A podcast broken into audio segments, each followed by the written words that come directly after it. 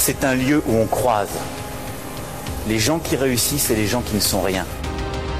Et donc voilà, moi je suis avec les gens, on est heureux et tout va bien. On met un pognon de dingue dans des, dans des minima sociaux, les gens ils sont quand même pauvres. On n'en sort pas. Eh bien c'est ça, on a tout misé sur l'esprit start-up. Je crois qu'on a besoin d'un peu d'égalité, d'un peu de liberté, parce que c'est quoi la devise française? Liberté, égalité, fraternité. Eh ben, banco, voilà. Nous, c'est ça ce qu'on va essayer de faire. Top Bienvenue dans La République inaltérable, la balade de diffusion politique libre, incisive et sans concession du monde moderne avec Alexis Poulain, le poulain imbécile. Bonjour Alexis. Salut Antoine. Ouais, j'ai choisi celui-là parce que euh, je l'ai- trouvé mignon et puis euh, au moins un, un petit, un petit point bonus pour l'originalité. c'est vrai que celui-là est mignon. Il y en a des beaucoup moins mignons. Hein, où on, euh, Ouais, on va en parler pendant l'épisode. Ouais. T'as pris une sacrée volée de trolls macronistes Oui. sur Twitter euh, pendant le week-end. Euh, bon, bah là, carrément des menaces de mort, là, c'est sympa, Ouais. c'est mignon. Ouais, ouais, quasiment. Ouais, c'était carrément, non même. Ouais, ouais. Alors, vous, vous bossez pour Marine Le Pen, c'est bien. Euh, Qu'est-ce que j'ai euh, Ah oui, c'est ça, parce qu'ils font le boulot, on va en parler dans l'épisode, je pense, mais ils, font le boulot de Marine Le Pen, mais, ils- mais c'est mais c'est de la faute de, c'est de la faute des gauchistes. Bien sûr. Alors, Alexis Poulain, tout comme Gérard Miller ou Éric Zemmour, sont des agitateurs cyniques.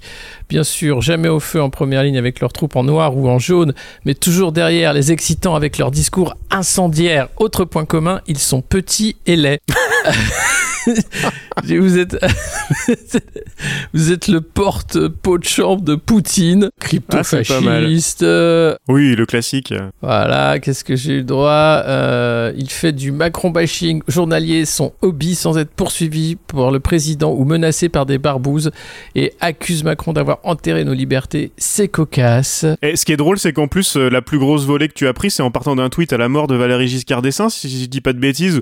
Tu disais, euh, je sais plus, euh, Chirac, VGE, Veil, euh, Macron va tous les enterrer. euh, mais euh, ju- juste quand même une petite précision, autant pour les purs ultra-gauchistes qui disaient non, mais c'est nos libertés qu'il enterre, ah, et les, tous les macronistes beaucoup plus nombreux qui t'ont qui attaqué en disant que tu caricaturais Macron, que c'était impossible et qu'il bientôt il va nous dire qu'il les a tués lui-même, etc. C'était une blague.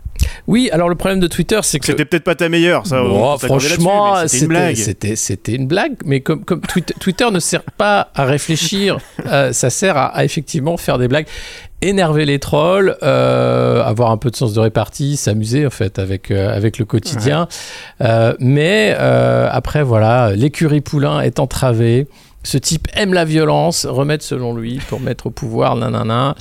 Euh, Ouais, on va en parler pendant l'épisode, parce que c'est vrai que ça fait plusieurs semaines qu'on Ouais. rigole et qu'on qu'on ironise sur les camps de rééducation macronistes bienveillants qui vont Mais venir, ça arrive, bon, ça te le arrive. souhaitent, ils te le souhaitent en tout cas. Il me le souhaite. Euh, je rappelle que vous pouvez retrouver plus d'infos sur les références évoquées ainsi que les épisodes précédents en réécoute dans toutes les apps de podcast et sur lemondemoderne.media. Vous pourrez par exemple écouter ou réécouter le nouveau Crime sous Cric avec l'association Crimalt qu'on a publié samedi dernier. Carole et Fabrice ont reçu Élise Van Beneden, avocate et présidente de l'association Anticorps, pour un épisode On ne peut plus d'actualité qui s'intitule 9 décembre, journée mondiale contre la corruption, et si Claude Guéant rendait l'appartement? Tout un programme, je vous invite vraiment à l'écouter. En préparant cette émission, Alexis, j'ai essayé de faire le point sur tout ce qui s'est passé depuis le dernier épisode. J'ai eu le vertige, je t'avoue, je savais pas par où commencer dans tous ces délires autoritaires à peine camouflés par l'interview de notre président, que son nom soit loué et qu'il vive 10 000 ans. Et bien sûr, tout est toujours de la faute de l'ultra-gauche et il faudrait enfermer les humoristes de France, euh, de France Inter. Et finalement, je me suis dit que ce serait notre point de départ du jour, cette sidération, mais avant cela, quelques recommandations et un peu d'auto-promo, puisque depuis le dernier épisode, il y a aussi eu la bamboche du monde moderne. Et oui, euh, émission avec euh, beaucoup de monde où on a parlé de liberté de la presse, bien sûr. On a poussé euh, pour bah, que monte cette cagnotte du monde moderne pour 2021. Vous pouvez toujours aller sur KissKissBankBank, le monde moderne. Vous trouverez notre projet pour financer l'année prochaine, pour qu'on ait plus de podcasts comme celui-ci, comme Crime sous Cric, euh, aussi, euh, pourquoi pas les cahiers du monde moderne, revue papier. Voilà, donc aidez-nous à atteindre le, total de cette cagnotte. Euh, Kiss Kiss Bank Bank, le monde moderne. Et, et on a bien rigolé à la bamboche en parlant de tout et n'importe quoi. Et de manière sérieuse aussi avec Didier Mesto, avec Bruno Gassio, Yvan Le Bolloc, euh, Eva Morletto et, plein d'autres, Carole Rouault qui, euh, avec Fabrice, euh, fait Crime sous Cric. Donc voilà, on est. je vous encourage à aller revoir cette émission sur YouTube.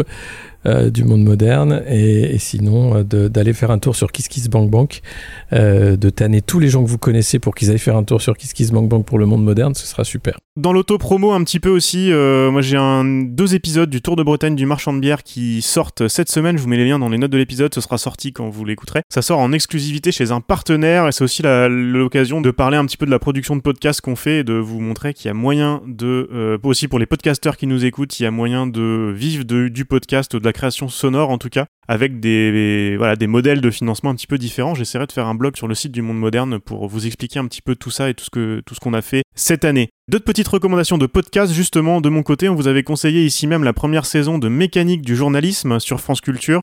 C'était Fabrice Arfi qui racontait au micro d'Élise Carlin et de Fabrice Duterre l'affaire Cahuzac. La deuxième a les mêmes points forts puisque bah, c'est en fait un copier-coller, hein. c'est vraiment la même chose que la première saison, mais cette fois il s'agit de l'affaire Benalla, racontée par Ariane Chemin du Monde. Je sais pas si tu l'as écouté, Alexis, euh, c'est c'est encore quelques épisodes d'un quart d'heure. Non, pas 4, encore. ou 5 épisodes. Voilà, c'est Ariane Chemin qui avait sorti l'affaire avec. euh, elle raconte les tâtonnements, les mois d'enquête qui ne donnent rien, euh, les rencontres avec euh, Stroda et, et NDI euh, avant de sortir l'affaire où ils se pensaient que ça, ça irait finalement parce que. Ah oui, c'est bon, la journaliste du monde, elle va croire à la connerie qu'on lui raconte. Ouais, mais non. Euh, on est vraiment dans la fabrique du journalisme, j'ai trouvé ça passionnant. Et ce qui m'a surpris un peu, c'est le détachement d'Ariane Chemin. Tu écouteras, tu, tu me diras ce que t'en penses. Elle traite ça comme n'importe quel autre papier, en fait. Euh, elle s'amuse par moment, on l'entend, euh, elle s'amuse du traitement qu'on a été fait. Enfin, c'est c'est vraiment un super témoignage que je vous invite à écouter. Et puis un épisode en anglais du podcast quotidien du Guardian qui s'interrogeait lundi matin sur l'apparition en Angleterre d'une chumocratie, euh, c'est-à-dire un système de gouvernement du copinage. Pendant le Covid, l'exemple le plus frappant raconté dans cet épisode était sans doute euh, cette entreprise sans expérience dans le médical qui s'est retrouvée avec des dizaines de millions de livres de commandes de contenants en verre pour les vaccins à venir. Le chef d'entreprise et le ministre de la Santé jurent bien sûr que le fait qu'ils soient voisins et bons copains n'est qu'une coïncidence. On sait aussi que les Anglais ont beaucoup sous-traité la gestion de crise à des cabinets de conseil, chose qui avait été raillée par nos journalistes du service public de l'information quand il se passait exactement la même chose chez nous. Et on a appris cette semaine, Ouais. Alexis, que les numéros verts, notamment Voilà. le numéro vert Covid, rapportent des millions Neuf. euh, 9 pour être précis en 4 mois pour celui lié au Covid. Quand la Macronie ouvre un numéro vert, tout le monde rigole, mais c'est surtout une ouverture de marché très lucrative. Et alors j'ai une question pour toi. Est-ce qu'on sait quel conjoint ou tonton de, de membres de la République En Marche est dans le business des centres d'appel? Ah, on ne sait pas, mais on sait que c'est la, fa- la famille euh, Mullier avec le groupe Citel euh, qui a récupéré les 9 millions pour les 4 premiers mois euh, de- du numéro vert euh, Covid et beaucoup d'autres d'ailleurs. Et la famille Mullier qui euh, a dû sans doute, avec ses nombreux... Donc la famille Mullier, pour Auchan. nos auditeurs. Auchan, Decathlon, c'est aussi un, un- un héritier qui avait un yacht qui faisait travailler pour 3 euros de l'heure des Philippins en Ouais. Corse, qui a été voilà. Enfin, c'est des gens super qui ont, sans doute fait un chèque lors de la campagne d'Emmanuel Macron, donc euh, le retour sur investissement est quand même euh, assez important. C'est un bon investissement, Emmanuel Macron, quand on a beaucoup d'argent. Et, euh, et ça rapporte, voilà, donc euh, contrat passé, les ont les 9 euh, millions d'euros. C'était le cabinet Bain Company qui a géré le déconfinement quand on disait que c'était Jean Castex. Non, lui a juste payé ce cabinet pour faire n'importe quoi, avec le succès qu'on connaît, puisque le premier déconfinement était un fiasco. Le... Maintenant, on est confiné, selon Attali, Le deuxième n'aura pas lieu. jusqu'en juin. Selon Karine Lacombe, retour à la vie normale en septembre. Voilà les gars, donc vous êtes, vous êtes prévenus, on va être semi-confiné comme ça tout, tout 2021 encore. c'est, bah, un petit point Covid justement, Alexis. Ah. Pendant des mois, l'exé- Ah. l'exécutif a joué sur la responsabilité individuelle en distribuant les bons points et les mauvais points, surtout les mauvais points. Lundi, le professeur Salomon nous a donné des bons points. On a été des bons élèves du Covid. Ah. Mais et les chiffres sont quand même pas bons. Eh ben, donc Eh vous avez oui. été bien, mais ce sera le fou à Noël quand même. Non, ce sera pas le feu à Noël, c'est juste dire attention, on est gentil avec vous, on vous laisse sortir du clapier pour aller faire Noël, mais quand vous allez Ah, c'est revenir même pas sûr. Hein, du ah coup, si, euh. mais, mais si. Non, c'est le 15. Le 15, ils avaient dit, vous pourrez mettre une petite papate en dehors du clapier pour aller au théâtre et au cinéma. Peut-être que ça, ah, c'est pas, pas, sûr, pas sûr. L'idée, c'est que déconnez pas. Si vous faites Noël, hein, c'est simple, c'est euh, geste barrière, masque, papy mamie sur le balcon, une bouteille de gel hydroalcoolique à côté du sapin, et, euh, et, surtout, vous refilez pas le Covid, parce que oui, euh, quand tu, tu, tu multiplies les contacts, bah, tu multiplies les, les occasions de refiler la, ch- la hein, le- ce- ce- cette pangouline, le coronavirus. Et donc, euh, euh, le, le risque, c'est qu'on ait une explosion parce que Noël, plus après jour de l'an, plus euh, bah, janvier, janvier, bah, t'es sûr que là, les chiffres vont être euh, catastrophiques. Et comme on gère toujours la pénurie du système de santé qui est à la ramasse grâce à, ces glorieux néo-managers de Roselyne Bachelot qui n'ont fait que fermer des lits depuis euh, une vingtaine d'années, Ouais. bah, on continue de gérer cette, cette, cette pénurie en fait de moyens, ce manque de moyens organisés. hein, donc, ah, mais ne vous refilez pas le Covid pendant les fêtes. Voilà. Donc pour ça, eh ben, il faut remettre une couche un peu de, de peur, remettre une couche de responsabilité individuelle, refaire peur avec un troisième confinement en janvier, sachant que de toute façon, comme j'ai dit, le confinement actuel n'en est pas un, mais c'est pas grave, on fait comme si. Et puis quand même, alléluia. Les vaccins arrivent, ça y est, on a vacciné en Grande-Bretagne les premiers euh, euh, Européens. Alors c'était une, une, petite mamie de 91 ans, toute contente de se faire vacciner, qui a parlé d'un cadeau de Noël avant l'heure. Euh, ben voilà, c'est et là on va on va bouffer pendant deux mois de la du, du SAV des labos pour dire que les vaccins c'est génial, allez-y, vous allez, c'est super. Aujourd'hui, il faut savoir que les, les données concernant euh, les, la sécurité de ces vaccins n'ont encore pas été publiées. Mais on va vacciner des, des, des petites mamies de 91 ans. Ce n'est pas, et on le répète, euh, ça fait un moment qu'on le dit, ce n'est pas être complotiste euh, de dire ça. Non, non, c'est juste des faits. Je vous dis qu'aujourd'hui, les données de, concernant la, la sécurité de ces vaccins n'ont pas encore été publiées. Tout le monde est rassurant en disant mais non mais c'est un c'est un exploit de la science on est juste allé très vite parce qu'on a eu beaucoup d'argent euh, qu'on a qu'on a pu avoir toutes les signatures des autorités sanitaires très vite alors que d'habitude ça du temps. C'est pour ça que ça prend du temps de développer des vaccins.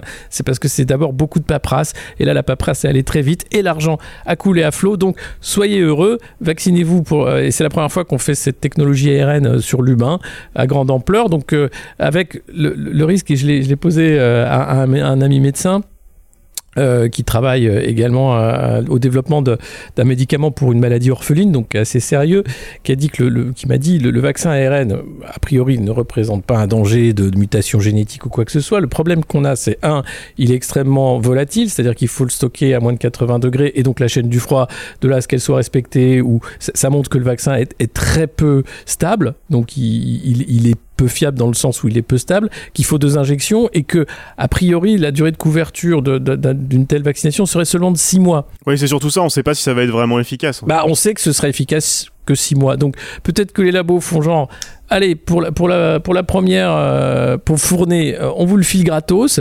Puis après, bah, bah, le, le prix va augmenter parce que c'est la V2. Et donc, à euh, 4 ou 6 doses par personne pour, pour une année, c'est pas mal. ah oui, et ça sur 3-4 ans, avec euh, d'autres Covid qui vont arriver, c'est l'assurance quand même de... Bah écoutez, les gars, vous avez un choix. hein. Soit vous êtes révolutionnaire, soit vous pouvez devenir actionnaire. Alors je pense que pour ceux qui ont les moyens, devenir actionnaire d'un labo en ce moment, c'est une bonne idée. Ouais, parce que franchement, ils font quand même euh, tout ce qu'il faut. Et ils sont aidés en cela par euh, les gouvernements qui font un SAV d'enfer euh, pour dire que c'est génial et qu'il va falloir bien évidemment se vacciner euh, parce que c'est super et qu'on n'a pas d'autre moyen de, de- de lutter contre ce Covid euh, dont on ne sait toujours pas grand-chose. Voilà. On passe au SAV violence policière tout de suite, c'est la pipe de la semaine. Quand je vois parfois des simulations qui sont faites, il y a des journaux qui en ont sorti, c'est de la pipe complète, hein. C'est de la pipe complète, hein. Et notre président adoré, qu'il vive 10 000 ans. On passe à deux fois par épisode maintenant, hein, on sait jamais. Oui, vaut mieux. Et cette interview chez Brut, que tu t'es tapé en entier, je crois, Alexis. J'ai pas eu le courage, j'avoue. Mais j'ai pas eu le choix, moi. je vais la commenter. Bah ouais, c'est ça. Attends, pour se remémorer quand même pourquoi il a fait cette interview chez Brut vendredi, pour reprendre un peu le film, des policiers tabassent pendant de nombreuses minutes et en réunion un producteur de musique, peut-être aussi parce qu'il était noir. Le ministre de l'Intérieur et le président font semblant d'être choqués. Le président annonce que le problème, c'est qu'il n'a pas assez fait de pédagogie auprès des jeunes. A priori, euh, aucun rapport. Donc il répond aux questions de Brut un vendredi à 16h, même si la presse de cours a écrit, je l'ai vu, hein, que la moitié des 15-34 ans l'avait regardé cette interview. La preuve que les chiffres d'audience sur Internet, c'est de la pipe complète. En fait, il s'adressait aux journalistes, euh, aux élus et aux militants de tous bords. Comme on le prévoyait la semaine dernière, si j'ai bien compris, euh, il a dit je vous emmerde et je vais aller encore plus vite. C'est un bon résumé? Non, il va faire un grand blabla qui s'appellera le Beauvau de la sécurité en janvier où il y aura des citoyens, des policiers, des experts, des machins, des trucs pour faire comme, comme tout. hein. C'est un numéro vert, un grand blabla. Et après, on passe au sujet d'après. C'est comme ça qu'il gère les, les crises et qu'il gère de toute façon son quinquennat. Donc c'est une, une- énorme blague. Hein.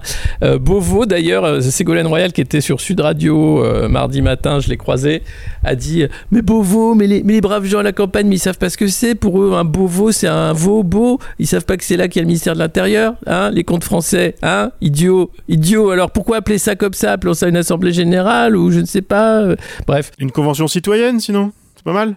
C'est faut arrêter d'être aussi naïf. Ça ne sert à rien. Vous avez un parlement de députés godillots qui signent des lois qui sont proposées par un exécutif paranoïaque qui est là pour mettre à jour un agenda de contrôle, de censure et, et de surveillance.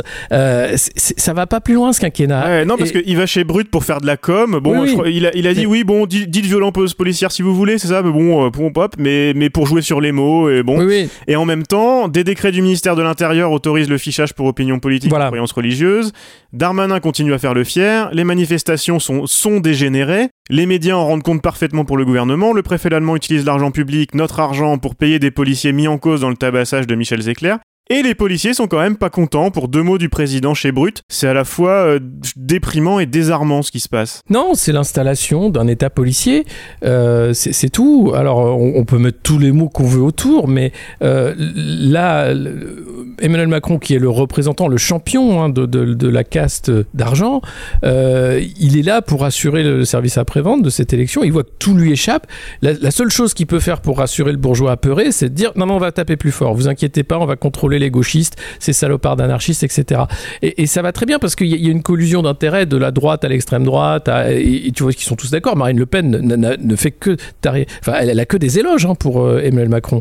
Je pense d'ailleurs qu'elle va se rallier derrière lui pour la candidature 2022. Ce sera pas un duel Macron-Le Pen. Je pense que Marine Le Pen, ce sera un, double ticket, tu vois, genre, euh, et, ce sera peut-être la, prochaine euh, Premier ministre de- d'Emmanuel Macron. Mais il n'y a, a plus rien qui les sépare. D'ailleurs, le mec est obligé de réfléchir à qu'est-ce qui pourrait faire que je sois différent? Alors, il y a des mecs qui ont proposé une mèche et une moustache, d'autres qui ont dit, bah, mais une jupe, elle en met jamais, tu vois, histoire qu'on on sache qui est qui.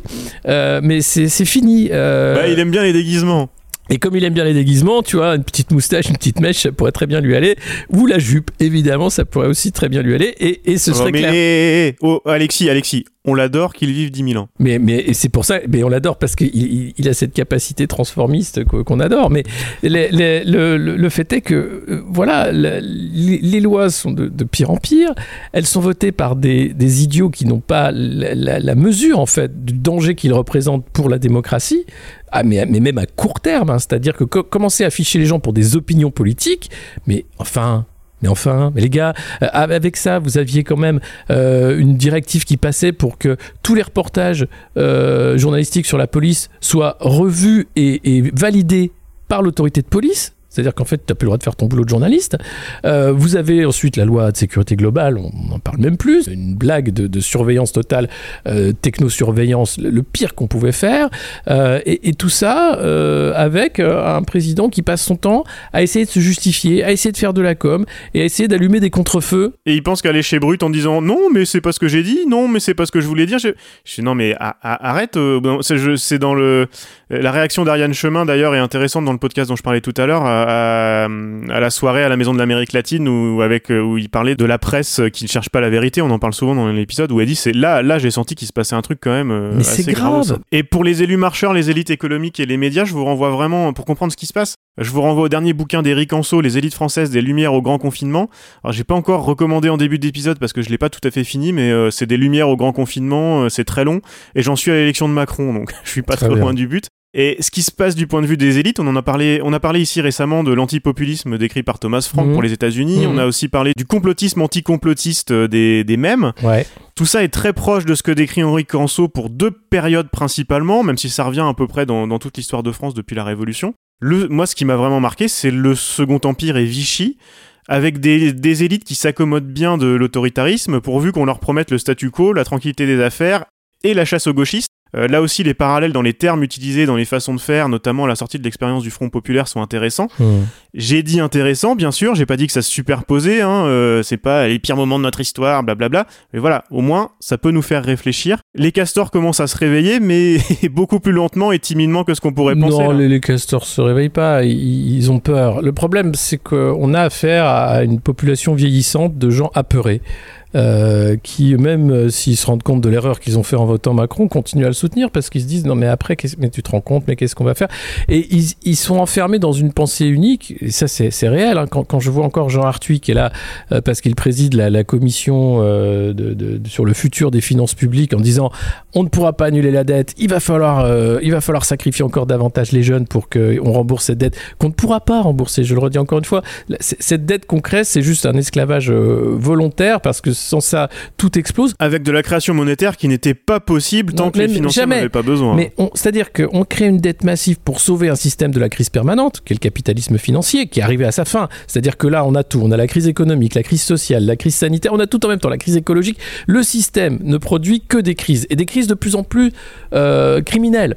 Euh, et et- et qu'est- qu'est-ce que font les élites, avec un Z, hein, de Davos à, la Commission européenne, en passant par le FMI, tout le monde C'est putain, on va faire de la dette, on va sauver, il faut absolument sauver ce truc, il faut faire de la dette. Et donc, pour sauver le truc, les prêtres, euh, les grands prêtres sacrificiels de la très sainte dette vont demander davantage de sacrifices, et notamment aux plus jeunes. C'est à vous, bande de salauds, de bosser jusqu'à la mort. C'est à vous, bande de salauds, euh, d'a- d'arrêter de vous plaindre. C'est pas la guerre. Hein Alors maintenant, vous remboursez, vous travaillez, vous vous taisez, vous travaillez pour 1,50€, vous êtes ubérisé de partout, vous êtes, vous êtes des, et ça, fait par des gens qui ont peur, qui, sont, qui ont déjà vécu une belle vie hein, et, et qui en ont largement profité et qui sont incapables de se remettre en cause. Villeroy de Galleux, euh, gouverneur de la Banque de France, escroc à la tête de la BNP, condamné euh, lorsqu'il était patron de la BNP, la filiale CTLM a été condamnée pour escroquerie euh, parce qu'elle proposait des prêts, bien sûr, pour, pour endetter le surendettement des ménages, bien, classique. Ce mec-là est là pour t'expliquer qu'il faut aussi rembourser la dette. Euh, tous ces gens-là sont des, catastrophes ambulantes, Euh, mais comme le pouvoir se tient par ce mensonge, cette pensée unique en fait, qui, a réussi à faire une contorsion quand même en disant ah il faut qu'on fasse plein de dettes parce que sinon tout s'effondre et nous alors on a plus on a on plus on sert plus à rien. Mais vous ne servez plus à rien à part créer beaucoup de souffrance Euh, parce que la dette c'est c'est du sang au final et, et c'est pas autre chose Euh, tant qu'on n'aura pas une solution pour dire Ok, on sauve le système, mais ce qui, c'est pas le système qu'il faut sauver, c'est les petits commerçants qui vont euh, fermer leurs boutiques, c'est tous les mecs qui vont se retrouver à la rue parce que les grandes entreprises profitent des aides pour faire des plans sociaux à, répétition, Euh, et, donc ils accélèrent un mouvement en fait de, délitement global euh, plutôt que de, penser. Et, et pourtant au début, hein, on y a cru au monde d'après. hein. Ah, il y en a eu des tribunes et tout. Ah putain, le monde d'après. Même Nicolas Hulot qui était là, on ne peut plus dire, on ne peut plus faire ça, machin. Et, et les mecs, ils veulent juste que ça recommence pire qu'avant, plus vite qu'avant. Et, Trump, euh, d'ailleurs, euh, avant de partir, en profite pour dire il faut vite qu'on aille creuser euh, dans l'Arctique, il faut faire des puits parce qu'il y a plein de pétrole là-haut. Alors on peut pas, la- on peut pas rater ça. Vite, vite, vite, sinon Biden va empêcher qu'on puisse creuser des puits. Euh, c'est- foutu. Heureusement, il y a un chef de la Space Force israélienne qui a 87 ans qui a dit que les extraterrestres existent, qu'ils sont en contact avec les États-Unis, Israël, qu'ils ont une base secrète sur Mars et que en fait on peut pas le dire parce que les gens sont pas prêts à, à accepter l'existence des extraterrestres. Moi, je, je lance un appel aux extraterrestres s'ils pouvaient débarquer là demain avant, avant la fin de 2020 tu vois arriver comme ça mais, mais genre euh, façon V avec des gros vaisseaux au-dessus des grandes villes tu vois et, et juste voilà et, et- et dire euh, les gars on, vous avez 10 minutes pour arrêter vos conneries sinon on, on explose la Ah planète bah ouais, comme ça les drones, les drones de l'allemand vont faire des belles images, ça c'est cool. non mais voilà, non mais, mais je, mais je, alors, je, je suis pas contre, moi j'aimerais, hein, j'aimerais le premier contact, tu vois, qu'il arrive en 2020, ce serait, un- serait une belle fin d'année, tu vois. Mais un, un premier contact qui a, qui a de la gueule, tu vois, le truc où tout le monde ferme sa gueule, quoi. C'est Un autre parallèle historique en ce moment dont je voulais te parler, Alexis, quand même, c'est cette montée dans les médias du général De Villiers. oui, Euh, alors, on a entendu beaucoup parler de boulangisme. Euh, C'était, pour faire très vite, une visée autoritaire en réaction au parlementarisme de la Troisième République. Là, c'est- il y a quand même une différence importante qui est assez originale. Et pour le coup, Macron est disruptif. C'est que ce serait une visée autoritaire pour remplacer un exécutif très fort qui vire à l'autoritaire. Là, là, c'est quand même balèze. non, Euh, ah, Qu'est-ce qui se passe? C'est les Argentins de Macron qui se rendent compte qu'un Villiers servirait plus facilement leurs intérêts une fois que Macron sera cramé. Non, D'ailleurs, cra- euh, Macron l'a dit, hein, euh, il, va, il va se cramer jusqu'au bout, euh, quitte à ne pas se représenter, ouais. avec euh, l'idée quoi ils, ils font peur avec De Villiers pour ensuite montrer la, la candidature de la candidature de d'Édouard Philippe comme la, la candidature rassurante de, de l'homme du Havre. Non, alors il y a Edouard Philippe qui, qui, est en train de cachetonner gentiment chez Athos et qui est effectivement gardé au chaud hein, pour qu'on oublie qu'il a été l'éborgneur avec Christophe Castaner de la répression des- du mouvement des Gilets jaunes. Euh, on n'oubliera pas quand il va ressortir de, de sa cachette. Euh, Euh, non, je crois que De Villiers, il est surtout poussé par euh, des gaullistes euh, trahis par le macronisme. En disant, ça a vraiment pas de gueule, ce président de 40 ans qui fait la fête à l'Élysée le jour de la fête de la musique et tout. Si les institutions ont un sens, alors il faut remettre quelqu'un qui a le sens des institutions, le sens du service, le sens du devoir. Et le général De Villiers, un général, c'est bien, ça rappellera De Gaulle, donc pourquoi pas, ça peut être bien. Donc je pense pas du tout, c'est- plutôt des, anti-macronistes hein, qui, sont euh, euh, profondément, qui se disent ça serait plus de gueule, on remet un général à l'Elysée, comme ça on revient à l'esprit de la cinquième. Euh, bon, à De Villiers, c'est pas De Gaulle, euh, un général n'en vaut pas un autre, et puis son programme reste à écrire.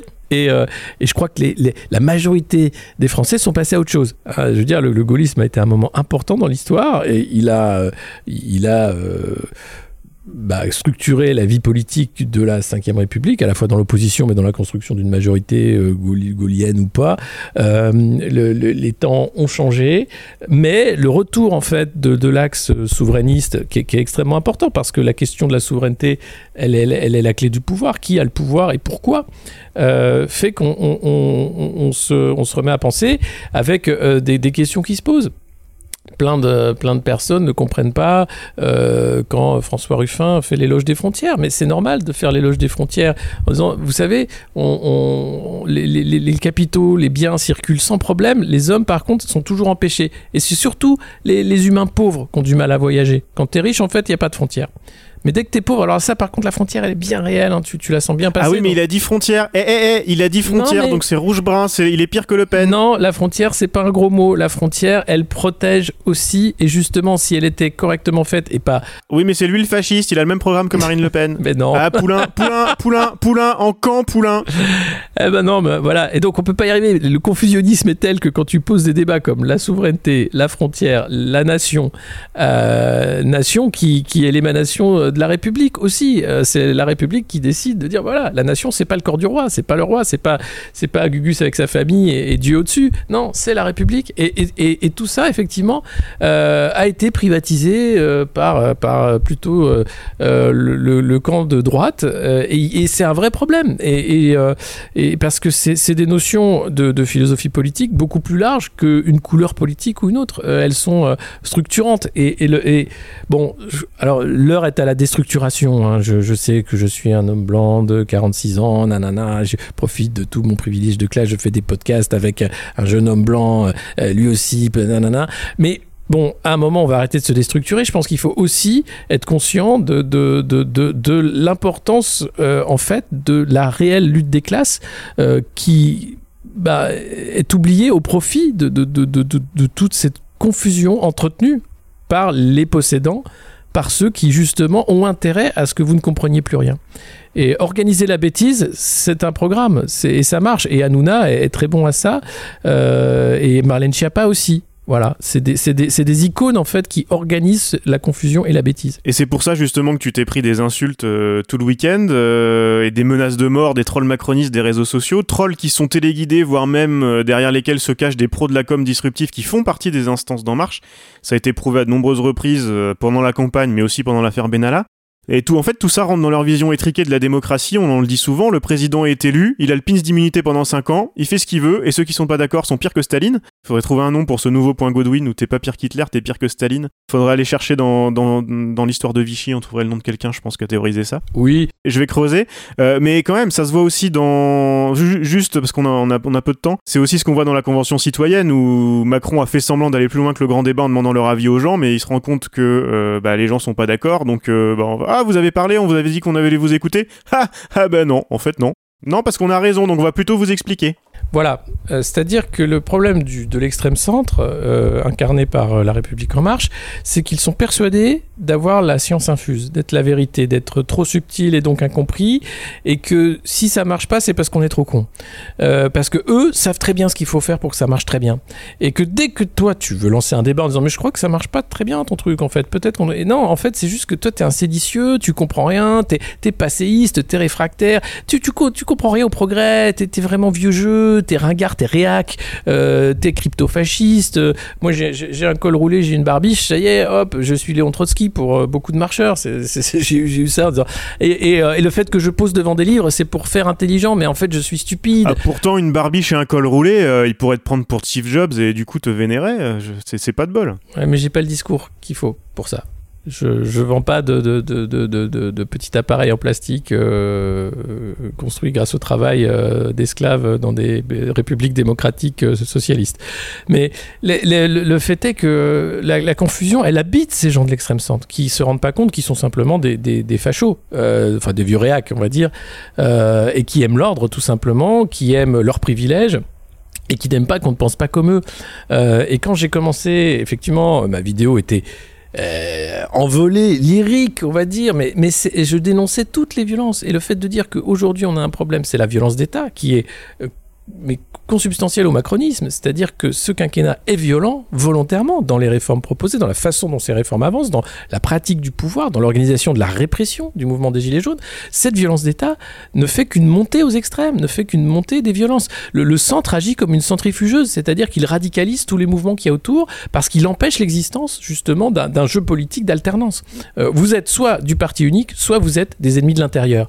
Et c'est extrêmement grave. Et, en- parallèle de, cette, cette philosophie, qui est une philosophie radicale, totalitaire, vous avez les lois qui vont avec, c'est-à-dire les lois de- de- de- de- d'organisation milices privées, Oui, c'est pas que de l'affichage, hein, parce qu'on aurait des castors encore à pouvoir dire, euh, comme euh, encore euh, comme comme on a déjà connu il y, a, il y a longtemps, au- aux pires heures de notre histoire. Non, non, mais. Des, des gens qui vont dire non mais il va pas faire ça. Non non mais non non il va pas le faire. On l'a eu récemment aussi avec Trump. Non non ça mais vous déconnez il va pas aller jusque là bah ouais mais regardez ce qu'il fait quoi les gars Il va aller jusqu'au bout et il l'annonce. Euh, dans dans l'interview de Brut, il dit J'aurais peut-être des choses très difficiles à faire la dernière année je pourrais peut-être pas me présenter. Donc, qu'est-ce que c'est des choses plus difficiles? Plus de maltraitance? Plus d'autoritarisme?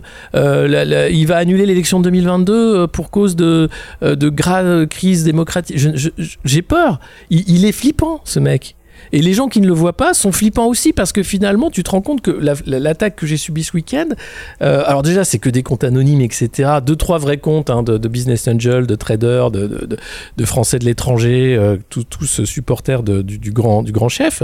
Euh, mais la plupart sont, sont anonymes, sont insultants, sont violents, en disant ouais, il y aura un peloton d'exécution. Dommage qu'on soit encore dans un état démocratique, sinon tu serais déjà fusillé. Attends qu'on se croise, mon coco, tu vas voir ce que tu vas prendre dans la gueule, etc. Mais les faits sont têtus, Euh, comme dirait Lénine.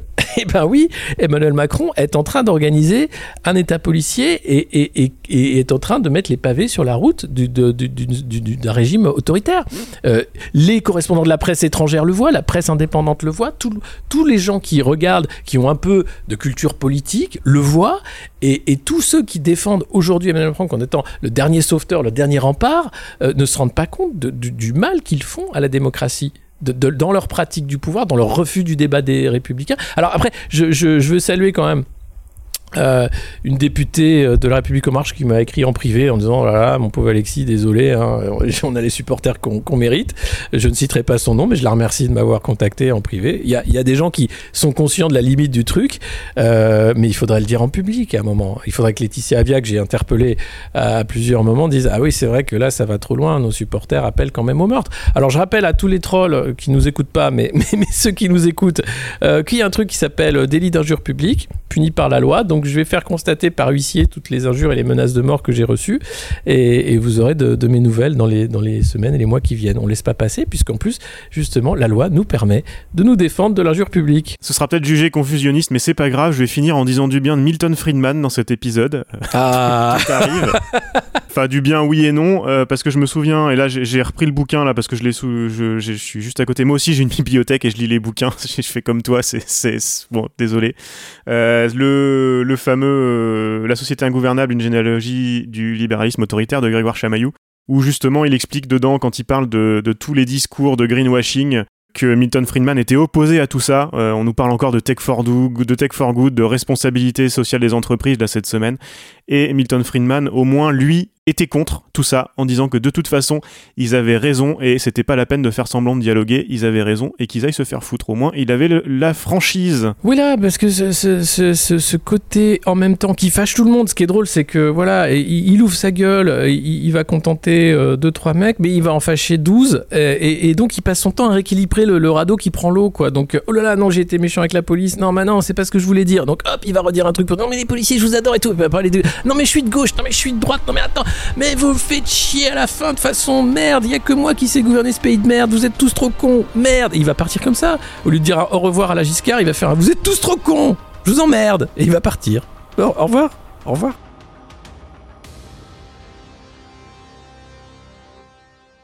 Top